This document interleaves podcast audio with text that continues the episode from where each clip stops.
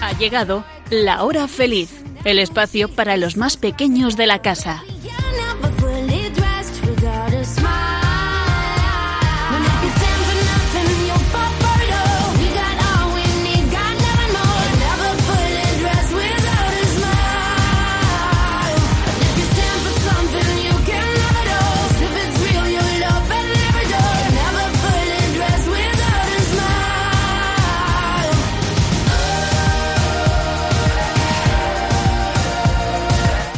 Muy buenas tardes a todos los amigos de la hora feliz. Os saluda Yolanda Gómez y estoy encantada de estar un día más aquí con todos vosotros y acompañada por las cuatro chicas más intrépidas, curiosas y aventureras del programa. Elena, Blanca, Nuria y Sonia. ¿Qué tal, chicas? ¡Genial!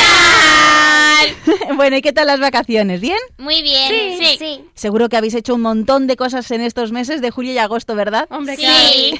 bueno, ¿y vosotros, amiguitos, qué tal? ¿Lo estáis pasando bien? Bueno, aprovechad a divertiros mucho antes de que empiece el cole, que todavía se pueden hacer muchísimas cosas. Pero vamos con el programa que hoy os hemos preparado. Adelante con el sumario.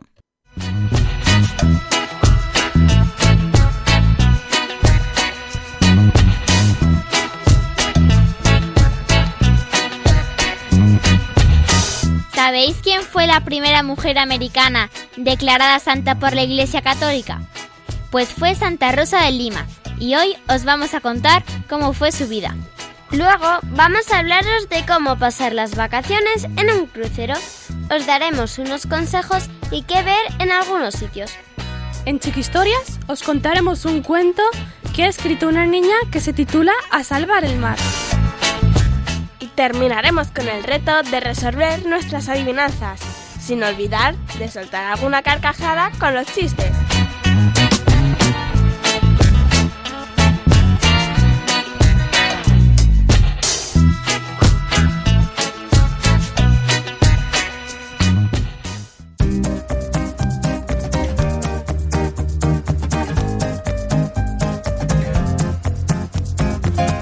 Deseas hacer algo, simplemente hazlo. No te detengas, mientras no hagas daño a nadie con tus actos. San Juan Bosco.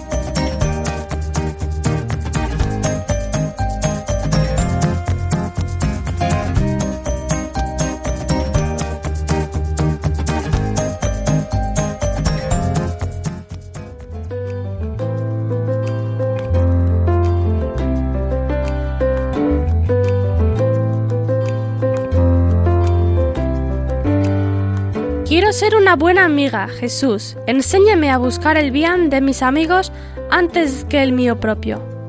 Enséñame a compartir y buscar siempre lo mejor para todos. Que no me pelee ni me enfade con mis amigos.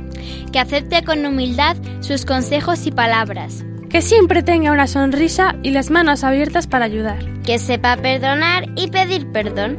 Ayúdame a ser buena compañía para los demás y llevar esperanza. Quiero ser una buena amiga como tú lo eres conmigo. Amén.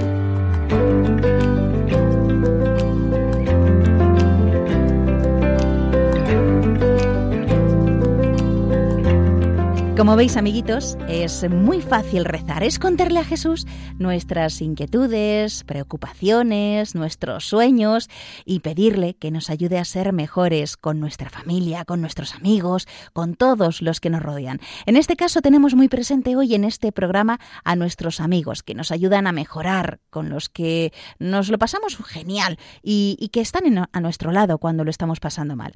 Los verdaderos amigos no solo están en los buenos momentos, eso es muy fácil. Están a nuestro lado cuando estamos mal, cuando las cosas se nos complican. Por eso, amiguitos de la hora feliz, es muy importante rezar por ellos y pedir al Señor que nosotros seamos buenos amigos. Y hoy, queridos oyentes de Radio María, vamos a hablar de Santa Rosa de Lima, que fue la primera mujer americana declarada santa por la Iglesia Católica y cuya fiesta celebramos el pasado 23 de agosto.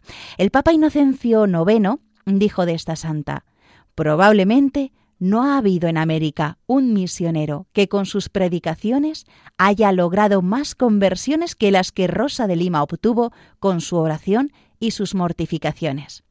¿Queréis saber quién fue? Pues atentos, que os contamos algunas cosas muy bonitas de esta santa que es patrona de Perú, de toda América y de Filipinas. Santa Rosa de Lima en realidad se llamaba Isabel Flores de Oliva. Nació el 20 de abril de 1586 en Lima, Perú. Sus padres fueron Gaspar Flores, un soldado español, y María de Oliva, una costurera indígena, y tuvo doce hermanos.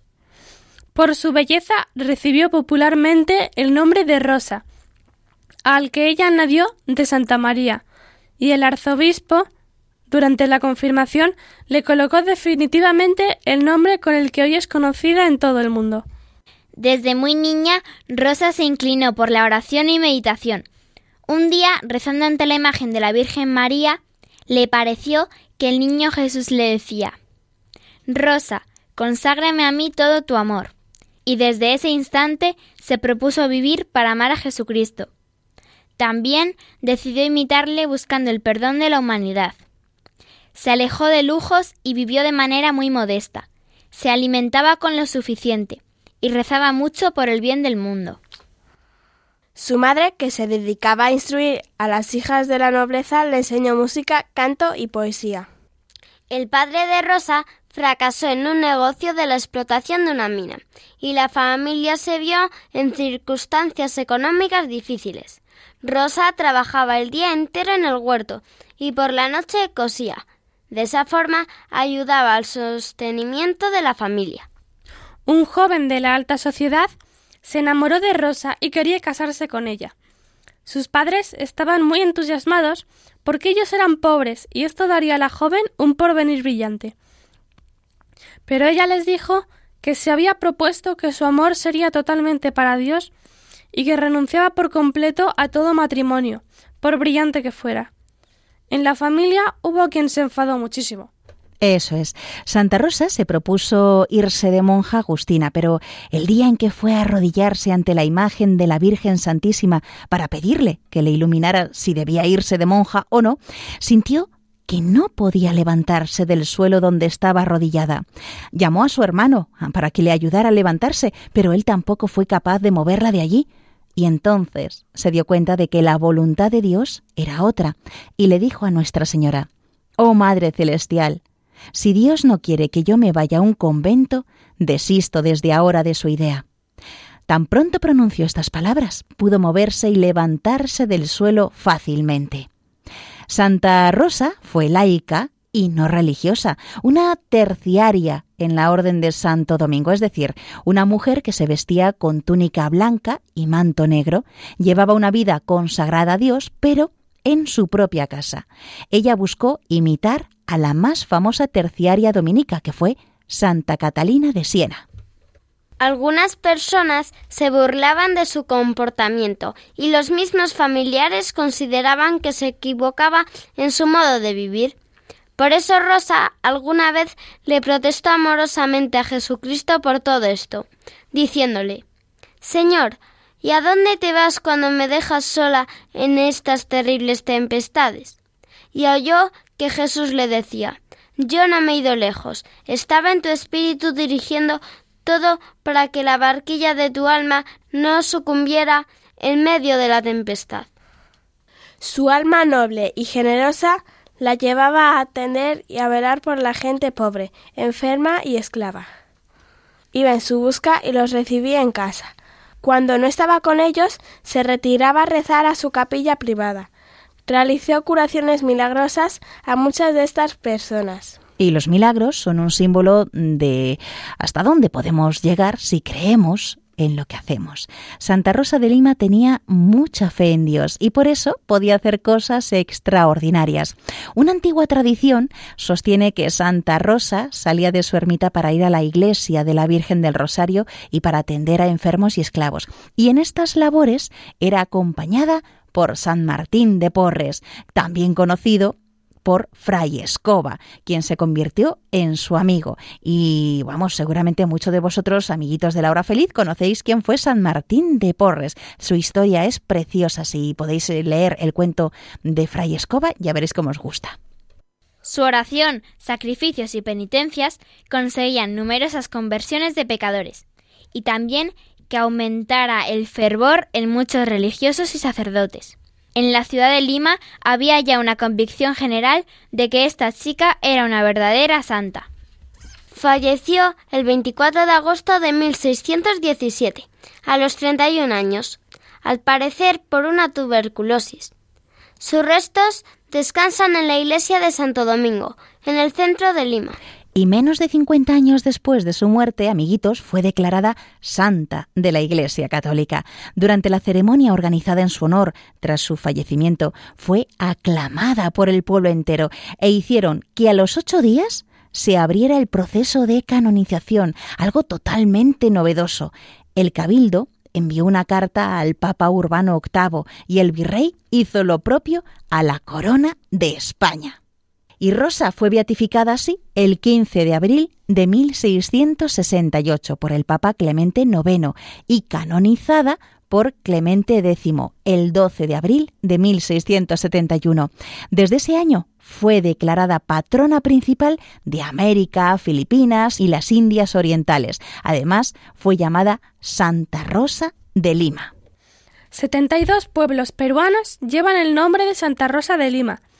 Además, se han escrito más de 400 biografías sobre ella. Y la devoción a Santa Rosa de Lima, amiguitos, de Radio María, da la vuelta al mundo, desde la Patagonia hasta México, desde Lima hasta las Filipinas. Su imagen es venerada por millones de personas que la consideran su intermediaria ante Dios. Santa Rosa de Lima trascendió por sus lecciones de vida, por su testimonio, y con eso conmovió a todos dando ejemplo de desprendimiento, de sacrificio y de humildad. Por eso tenemos que buscar hacer el bien y así seremos, amiguitos, un buen ejemplo para los que nos rodean.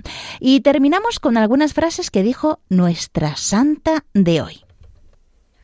Aparte de la cruz, no hay otra escalera por la que podamos llegar al cielo. Cuando servimos a los pobres y a los enfermos, servimos a Jesús. No debemos dejar de ayudar a nuestros vecinos, porque en ellos servimos a Jesús. Oh Santo Rosario, que contienes todos los méritos de la oración vocal y toda la virtud de la oración mental. Creer en Dios es genial y nos ayuda a entender muchas cosas. Estás escuchando La Hora Feliz en Radio María. gracias siempre a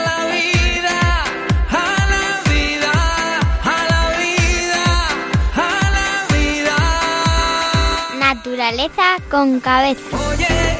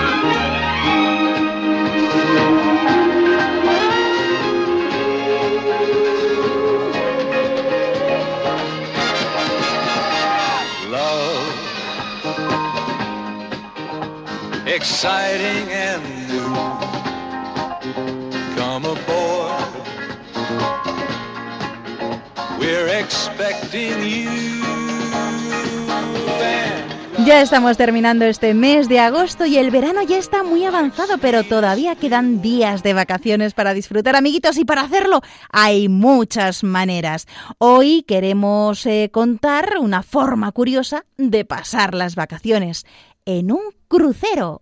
Y Elena, Blanca, Nuria y Sonia han preparado una serie de orientaciones y recomendaciones por si alguna vez tenéis la ocasión de ir en un crucero. Así que adelante, chicas.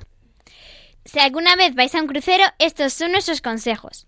Lo primero, acordaros de que en medio del mar no hay cobertura, así que lo mejor sería que os llevaseis unos walkie-talkies.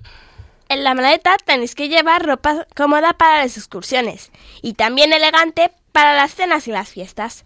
Además, todas las noches hay una temática diferente, como la Noche Blanca, que hay que ir vestidos de blanco. Aparte de ropa, también estaría bien que llevaseis algo de crema solar para protegeros del sol cuando salgáis del barco. Eh, una gorra y algún que otro chubasquero por si os pilla algún chaparrón por ahí. Y otra cosa importante son los idiomas. Si no sabéis inglés, que es como el idioma universal que sabe casi todo el mundo, lo mejor sería que aprendáis algunas palabras básicas.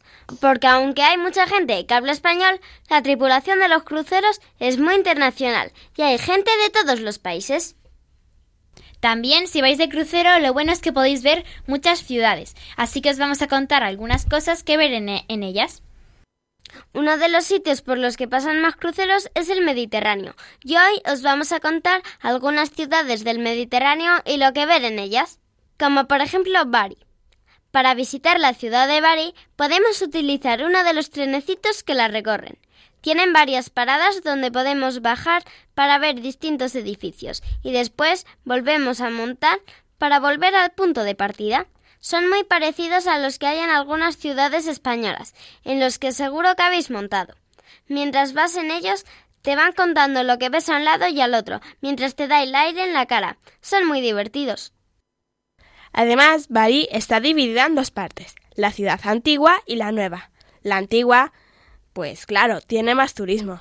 Pero ¿sabíais que Bari tiene uno de los teatros de ópera más, importantes de Italia? Pues sí, el Teatro Petruccelli. Merece la pena verlo por dentro. También tiene un precioso jardín botánico, de más de 10.000 metros cuadrados, y tiene unas 40.000 plantas.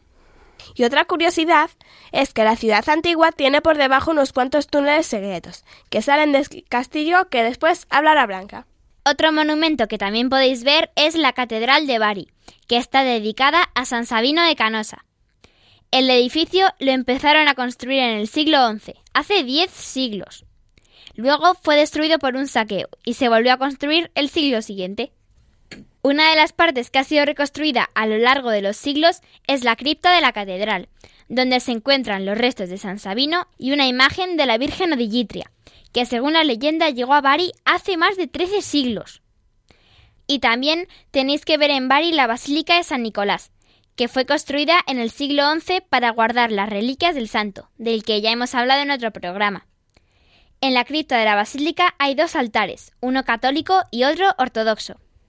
Bueno, y sobre el castillo de Bari que os ha comentado Nuria, eh, yo os puedo decir que es la construcción más antigua de la ciudad. Fue construida en 1130, pero como suele ocurrir en estos casos, poco después fue destruido. Y no solo él, sino también el resto de la ciudad. Solo se salvó la Basílica de San Nicolás, y fue reconstruido un siglo después, que es el que podemos ver ahora. Otra de las ciudades que también podéis ver en el Mediterráneo es la ciudad griega de Olimpia.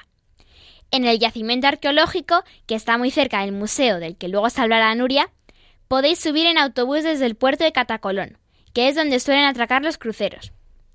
Uno de los edificios más famosos es el Templo de Zeus, donde estuvo la estatua del dios, una de las siete maravillas del mundo antiguo, que medía 12 metros y estaba hecha de oro, marfil y piedras preciosas. Como ya ha dicho Elena, el Museo Arqueológico de Olimpia se construyó en 1885 y fue el primero que se hizo fuera de Atenas. Se construyó para guardar todos los restos arqueológicos que encontraron en la zona de Olimpia. Un terremoto lo dañó en 1954 y como ya se estaba quedando pequeño, y decidieron levantar otro más grande. Tiene restos que van desde la prehistoria hasta Grecia del Imperio Romano. Tiene también un museo de la historia de los Juegos Olímpicos. Y por cierto, que los primeros Juegos Olímpicos que se celebraron fue en Olimpia, de ahí el nombre. Empezaron, en, empezaron hace casi 3.000 años. Se celebraron cada cuatro años, hasta que el emperador romano Teodosio los prohibió en el año 393 después de Cristo. Duraron más de mil años. Algunas de las competiciones que se hacían eran las carreras de carros, el lanzamiento de jabalina y de disco y la lucha. Y todos estos deportes se dedicaban al dios griego Zeus. En Olimpia podéis subir hasta el templo de Hera, que es donde se enciende la llama olímpica todos los años que hay Juegos Olímpicos en la actualidad, y desde allí se transporta hasta la ciudad en la que se van a celebrar. Ahora nos vamos a Santorini, que es una isla griega. Pero ¿nos parece el nombre de Santorini suena más a italiano que a griego? Pues sí, el origen es italiano.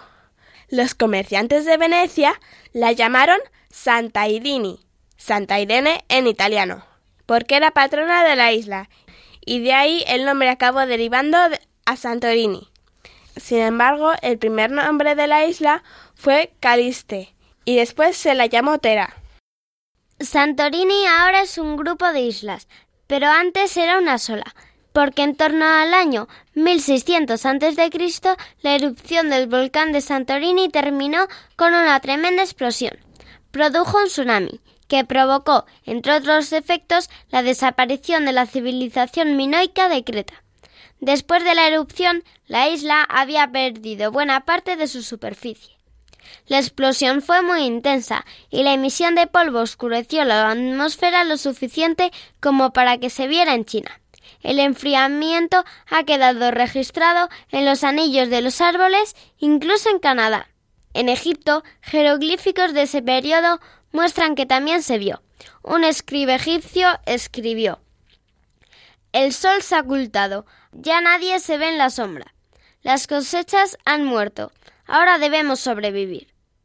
Este fenómeno duró nueve días en Egipto, medio día en China y se estima que una hora en la Antártida. Ahora Santorini eh, tiene nada menos que 13.000 habitantes. Viven en unas casitas muy pintorescas, con un estilo parecido a otras que podéis encontrar en Marruecos y Túnez. Suelen ser pequeñas casitas blancas, con puertas y ventanas azules, y a veces también el techo. Así imitan más o menos a la arena de la playa y el mar azul. La capital de esta isla se llama Fira y está a 200 metros sobre el mar. Para llegar al puerto hay tres posibilidades. Hay un teleférico, ir en burrito o por unas escaleras que tienen más de 800 escalones. Yo os voy a contar una de las leyendas que hay sobre Santorini. Alrededor del año 360 a.C., Platón describió una próspera sociedad que desapareció bajo el mar sin dejar rastro. Es lo que hoy conocemos como la leyenda de la Atlántida.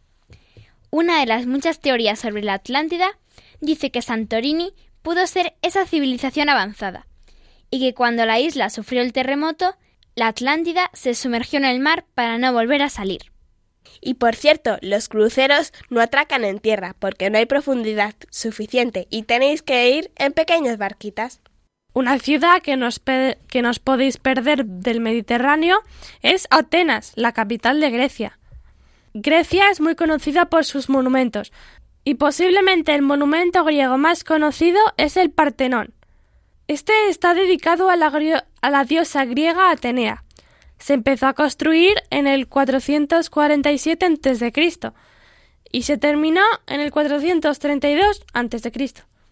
Mide 70 metros de largo y 31 de ancho. Sus columnas miden hasta 10 metros de altura. Tiene 43 columnas exteriores y 19 interiores. Y es tan alto que dentro guardaba una escultura de Atenea de 12 metros de alto. A lo largo de su historia, el Partenón fue una iglesia cristiana y una mezquita, y se conservaba bastante bien, ah, pero a finales del siglo XVII lo convirtieron en un polvorín, así que pues pasó lo que tenía que pasar, que durante una batalla un bombardeo hizo que explotara y pues quedó bastante, bastante dañado. Las pocas esculturas que quedaron han acabado en el Museo Británico de Londres. Y en la Acrópolis de Atenas, que por cierto, Acrópolis significa lugar alto. Aparte del Partenón, hay otros dos templos más pequeños dedicados a la diosa Atenea. Uno de ellos es Atenea Nike, que significa Atenea victoriosa, y el templo de Atenea Polis, que se llama Erecteion.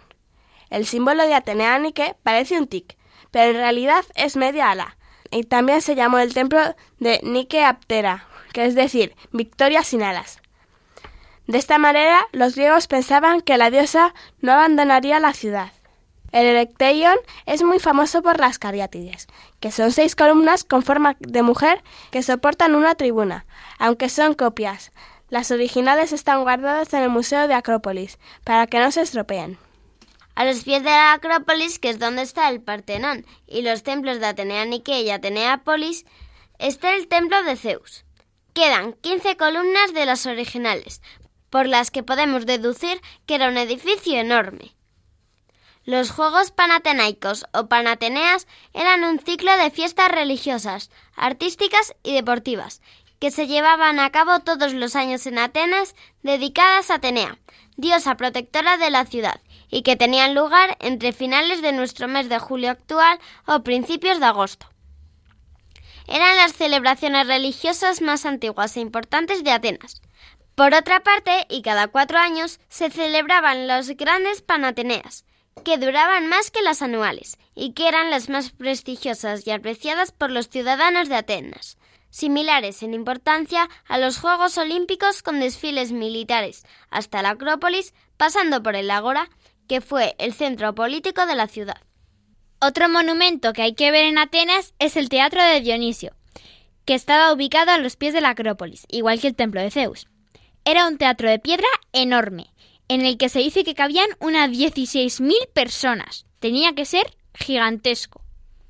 En Atenas también hay un edificio que se llama el Odeón, que era una especie de teatro, en el que se hacían conciertos y recitales de música y poesía. También este era un edificio muy grande, cabían unas 5.000 personas, y también antiguamente estaba techado. Y una isla griega también es Corfú, que es la capital de las Islas Jónicas. Estas islas están al norte de Grecia, enfrente de la frontera de Albania y Grecia. Son ocho islitas, pero antiguamente eran siete. Según la mitología griega, eh, una isla fue separada en dos debido al dios Poseidón, que se enamoró de una ninfa y la raptó, y para que la familia no pudiera rescatarla, separó la isla. El verdadero nombre de esta isla de Corfú es Kérkira, el nombre de la ninfa que según la mitología griega fue la madre del semillos Feox. Del nombre de Feox viene la palabra feacios, que eran los habitantes de la isla a la que Ulises, el héroe mitológico griego, visitó antes de llegar a Ítaca.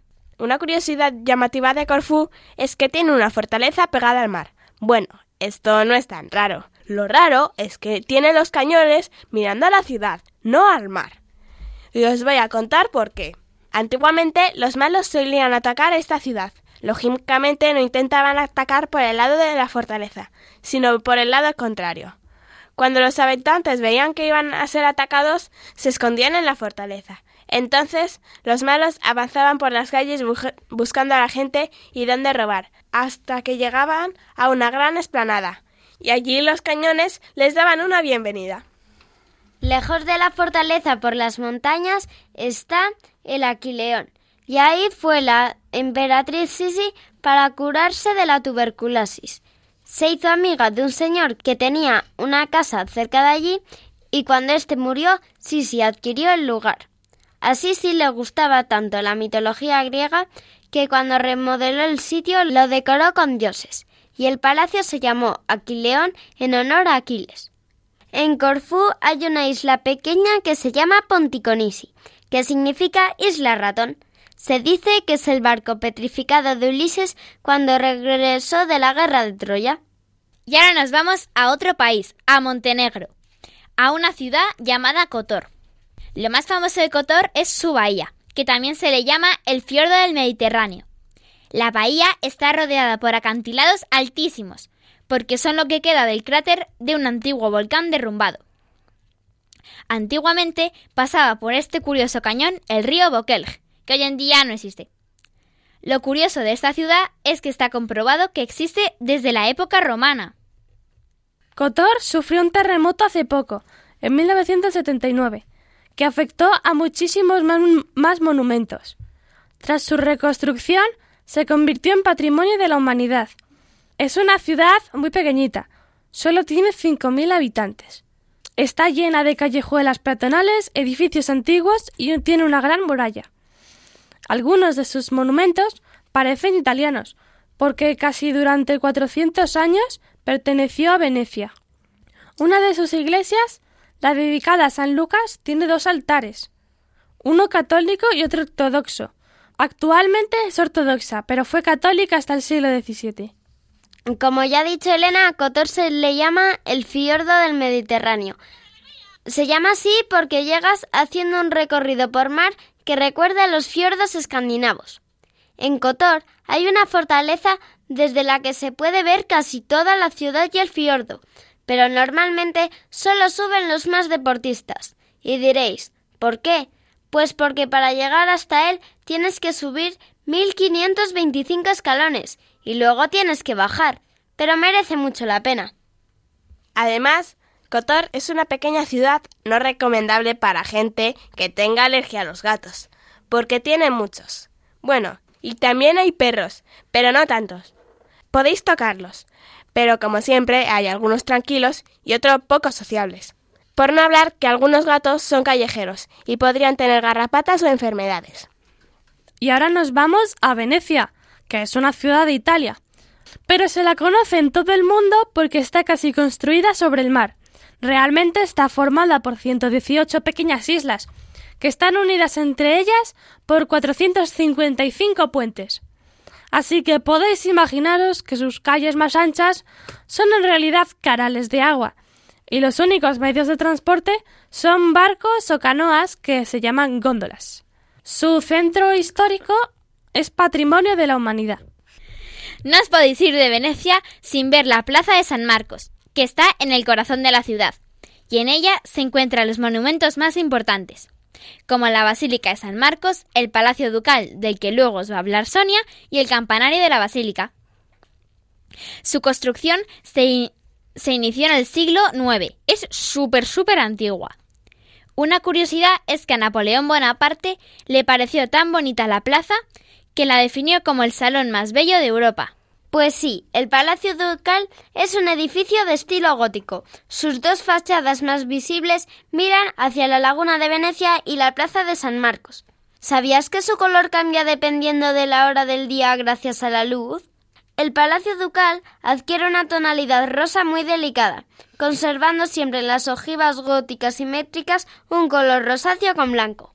Venecia es una ciudad tan diferente que da lugar a muchas curiosidades. Por ejemplo, la calle más estrecha mide solo 53 centímetros de ancho. Los coches solo llegan hasta una esquina de Venecia. Allí hay que moverse en barco, en bici o andando. Y si os encontráis en la plaza de San Marcos y veis que el agua os llega hasta los tobillos, no os preocupéis, es algo que suele ocurrir. Para los turistas puede ser divertido, pero, pero para los venecianos no.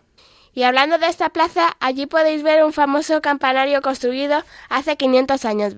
¿Verdad? Pues no. El original se derrumbó a principios del siglo XX, pero se levantó otro igual. Y no podemos hablar de Venecia sin hablar de sus góndolas. Los gondoleros, que son quienes los conducen, tradicionalmente han sido hombres, pero en 2010 apareció la primera gondolera. Y una curiosidad que yo me conocía también, y es eh, que es que en, en esta ciudad, Venecia, nació el gran compositor Antonio Vivaldi, y también la primera mujer que tuvo un título universitario, Elena Cornaro. Y por último, mi último consejo, que es que en todos vuestros viajes llevéis siempre una cámara para sacar fotos a todo lo que veáis y una libreta o un diario de viajes, para que apuntéis lo que habéis hecho cada día y que dentro de varios años podáis volver a recordar ese viaje. Con todo lo que nos han contado Elena, Blanca, Nuria y Sonia, seguro que, que habéis tomado nota de cómo pasar un- unas buenas vacaciones en un crucero y sobre todo conocer esas maravillosas ciudades en las que estos cruceros a veces pues eh, atracan en los puertos y permiten que conozcáis esos lugares tan maravillosos. ¡Ha sido alucinante! Sigue nadando, sigue nadando, sigue nadando, nadando, nadando.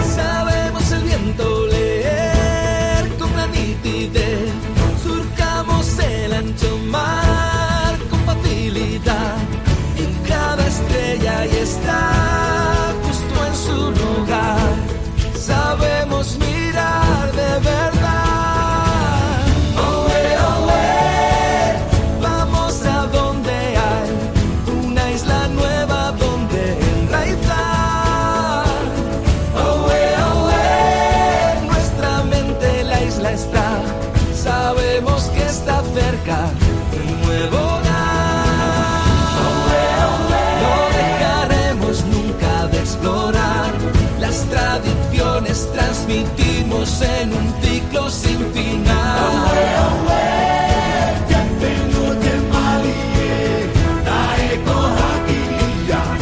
nuevo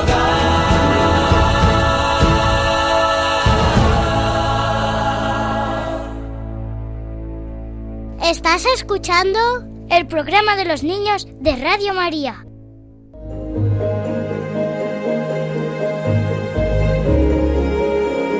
Chiqui Historias.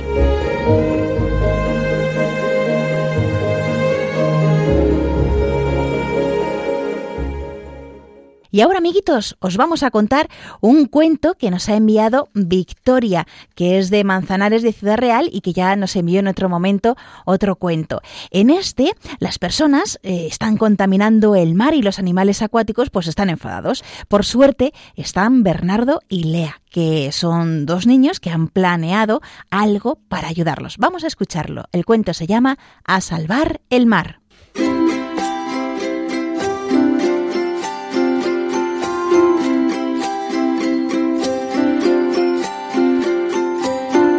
Érase una vez una ciudad situada junto al mar.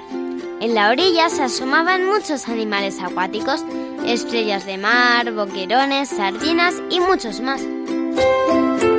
Con el paso del tiempo se fueron construyendo muchos edificios y cada vez había más gente en la playa y los animalitos se tuvieron que marchar. Los habitantes de aquella ciudad también hicieron un espigón. Todo tipo de animales acuáticos se asomaban felices a buscar comida y a tomar el sol, hasta que las personas empezaron a contaminarlo.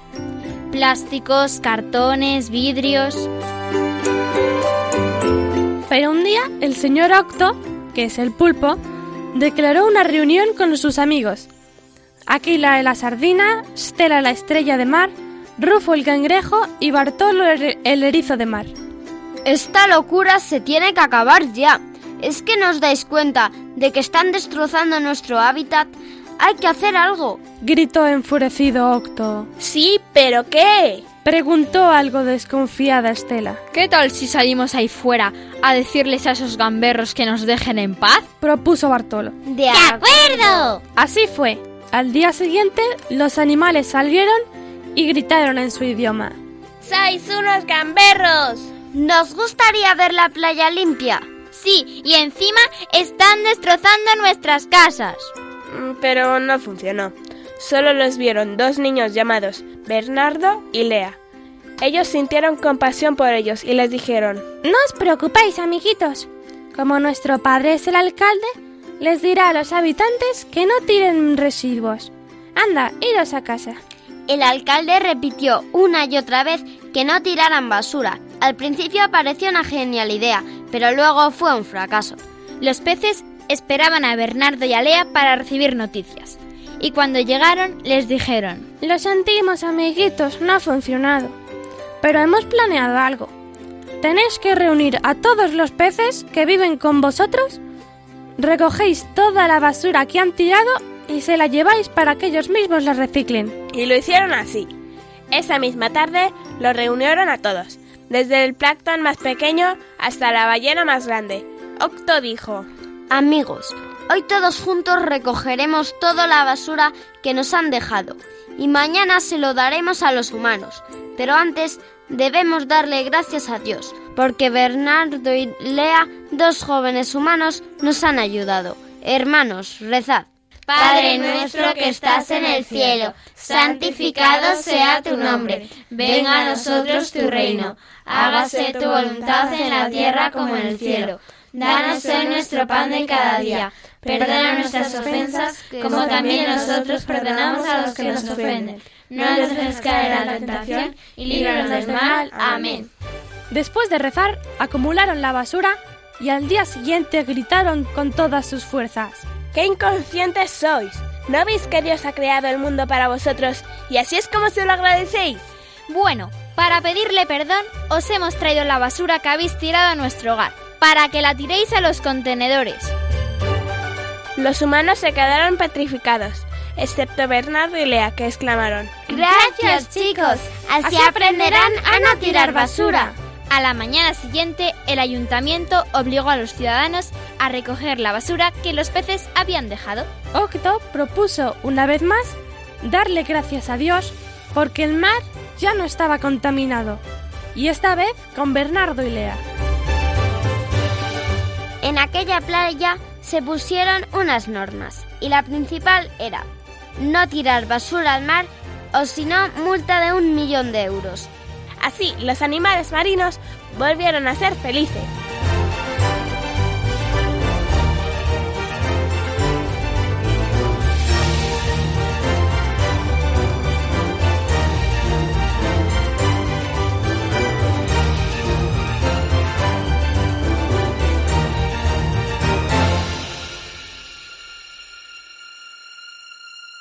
Bueno, amiguitos, ¿qué os ha parecido este cuento A salvar el mar, escrito por Victoria, una de nuestras amiguitas de la hora feliz, que nos escribe desde Manzanares, Ciudad Real?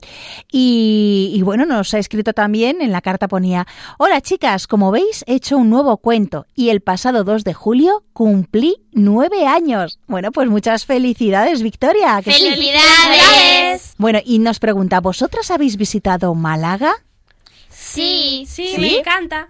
Sí, hemos visitado la ciudad de Estepona Buena- y Benalmádena. Y la ciudad de Málaga también. Pues nos dice Victoria, yo muchas veces, porque mis abuelos y mis tíos viven allí. Es precioso y además allí hay muchas playas. Por cierto, la patrona de Málaga es la Virgen de la Victoria. Bueno, pues nada, Victoria, muchísimas gracias por este cuento que nos has enviado a, la- este programa de la hora feliz y aprovechamos para invitar también a nuestros amiguitos a que nos escriban. De dos maneras podéis hacerlo. Nos escribís y nos enviáis ese cuento que habéis escrito vosotros y así lo leemos aquí en la radio. ¿De qué manera se puede hacer? Pues por email, escribiendo a la hora feliz 2 arroba radiomaria.es. A ver, alguno que todavía estaba yendo por el lápiz. Coger el papel y el lápiz. El email, la hora feliz 2 arroba radiomaria.es. Y si nos preferís escribir por carta, como ha hecho nuestra amiga Victoria, pues lo tenéis que hacer poniendo en el sobre Radio María, la hora feliz 2. Es importante que pongáis el número para que se, porque hay muchos programas de la hora feliz aquí en Radio María. Poniendo la hora feliz 2 y la dirección es la siguiente. ¿Estáis preparados? Paseo de Lanceros 2, primera planta 28024 Madrid. Pues estaremos encantadísimos de recibir vuestros cuentos para leerlos aquí en Radio María. ¿Listos para divertiros? ¡Sí! Reír no más hasta reventar. A mí reír me gusta sin descansar. Chistenanzas.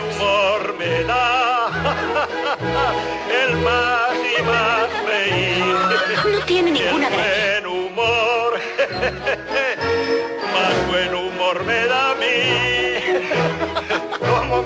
Reír, más buen humor me da a mí. Amiguitos, llegamos a la última sección de este programa y como nos gusta primero, vamos a retar vuestros cerebros a que echen humo con las adivinanzas que tienen preparadas nuestras maravillosas colaboradoras. Y empezamos por Sonia, que ya está pidiendo paso con su manita. Adelante, Sonia. Con forma de redondel y nadie puede sentarse en él.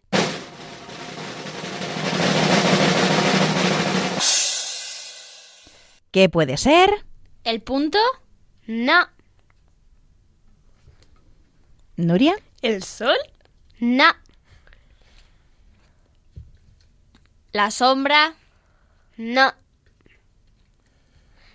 Está complicado. o No, eh, normalmente ahora no se utiliza. Cuando dices ahora, ¿te refieres al verano? ¿En verano? No, Mm. eh, este siglo.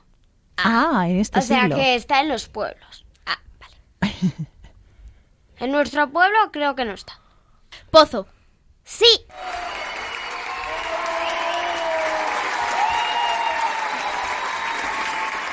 Muy bien, Elena, vamos con tu adivinanza. Aunque sea tan pequeño, siempre separo y siempre detengo.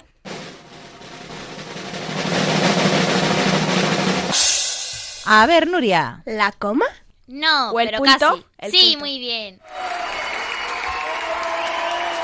Estupendo, Nuria, tu adivinanza. ¿Qué es que hace espuma, lava la ropa y huele muy bien?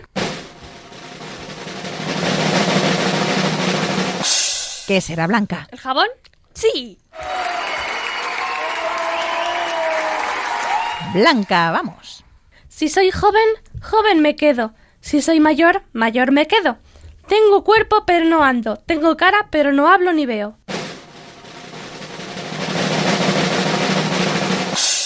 ¿Elena? Eh, ¿Los cuerpos geométricos? No. Mm. ¿El muerto? No.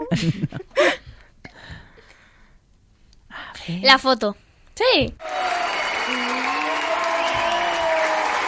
Muy bien, Elena. Pues vamos con tu segunda adivinanza de hoy. Sin ser rica tengo cuartos y sin morir nazco nueva. Y a pesar de que no como, hay noches que luzco llena.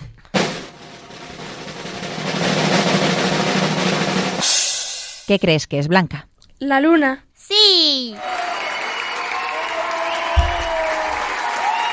Bueno, amiguitos, ¿qué tal vosotros desde casa? ¿Vais adivinando lo que nos cuentan nuestras amiguitas? Vamos con la adivinanza de Blanca. Adivina si te digo que soy negro y muy veloz, aunque corras y te escondas, soy tu eterno seguidor.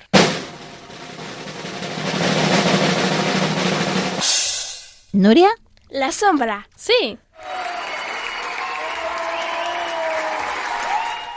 Nuria, adelante. En la mesa me ponen y sobre mí todos comen. ¿Sonia? ¿El mantel? No. ¿El plato? Sí.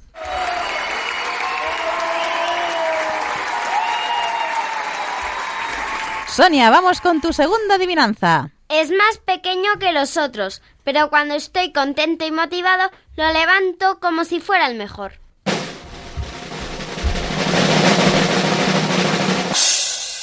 A ver qué puede ser, Nuria. ¿El trofeo? No, ¿El punto?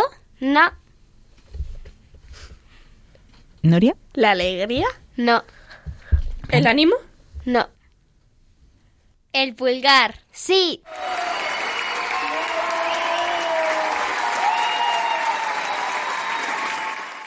Y ahora, amiguitos, vamos con los chistes. Empezamos por Sonia.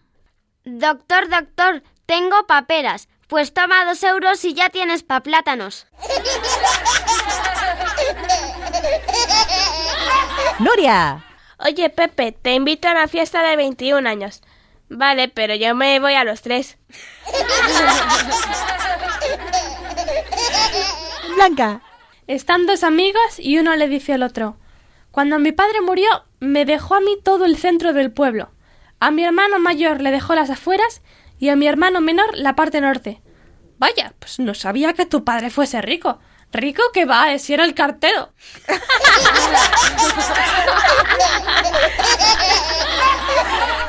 Elena. Un policía para un hombre que está conduciendo. Por favor, deme su carnet. Tome, tome. Pero si está caducado. Tranquilo, si no me lo voy a comer. Segunda ronda, Sonia. Camarero, este filete tiene muchos nervios. Hombre, es que es la primera vez que se lo comen. Nuria. Una persona se lesiona y se le sale un hueso. Vamos a ver, ¿qué le ocurre? Doctor, tengo un hueso fuera. Hombre, hágale pasar. Blanca. Un violinista va de paseo por la selva de África y se pierde. De pronto se le acerca un león y recuerda aquel refrán que dice La música amansa a las fieras. Entonces coge su violín y empieza a tocar una bellísima canción. Más leones se acercan y forman un corrito alrededor de él.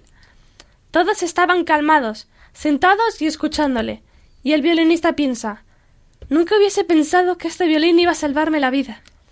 En ese momento otro león enorme aparece y ataca al violinista y se lo come. Entonces uno de los leones dice Vaya hombre, ya sabía yo que el sordo nos iba a fastidiar el concierto. y terminamos los chistes con Elena. ¿Qué tatuaje va a querer? no sé, tiene que ser algo que le vaya a gustar toda la vida. Pues tatúeme unas croquetas.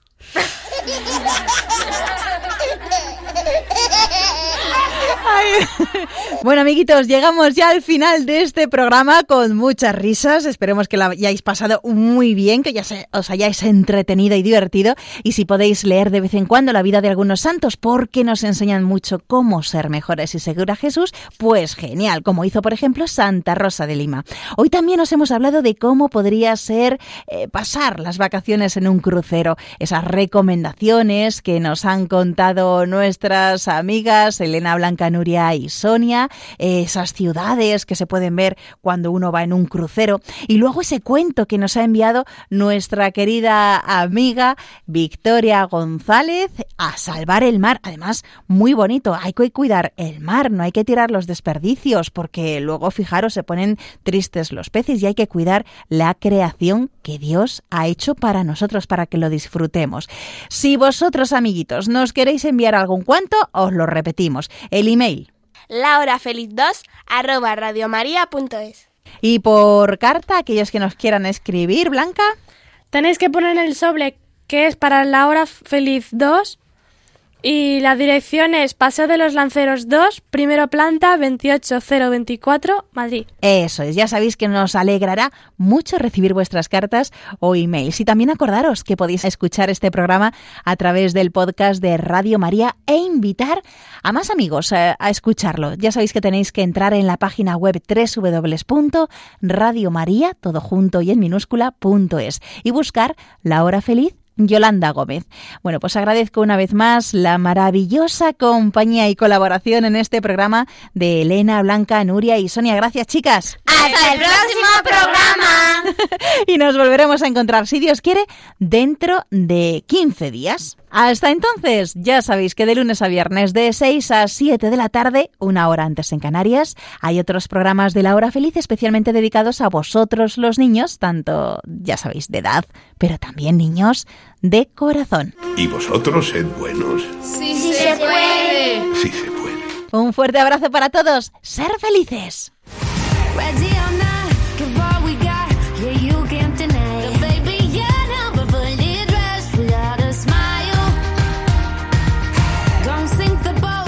Así concluye La Hora Feliz, el espacio para los más pequeños de la casa.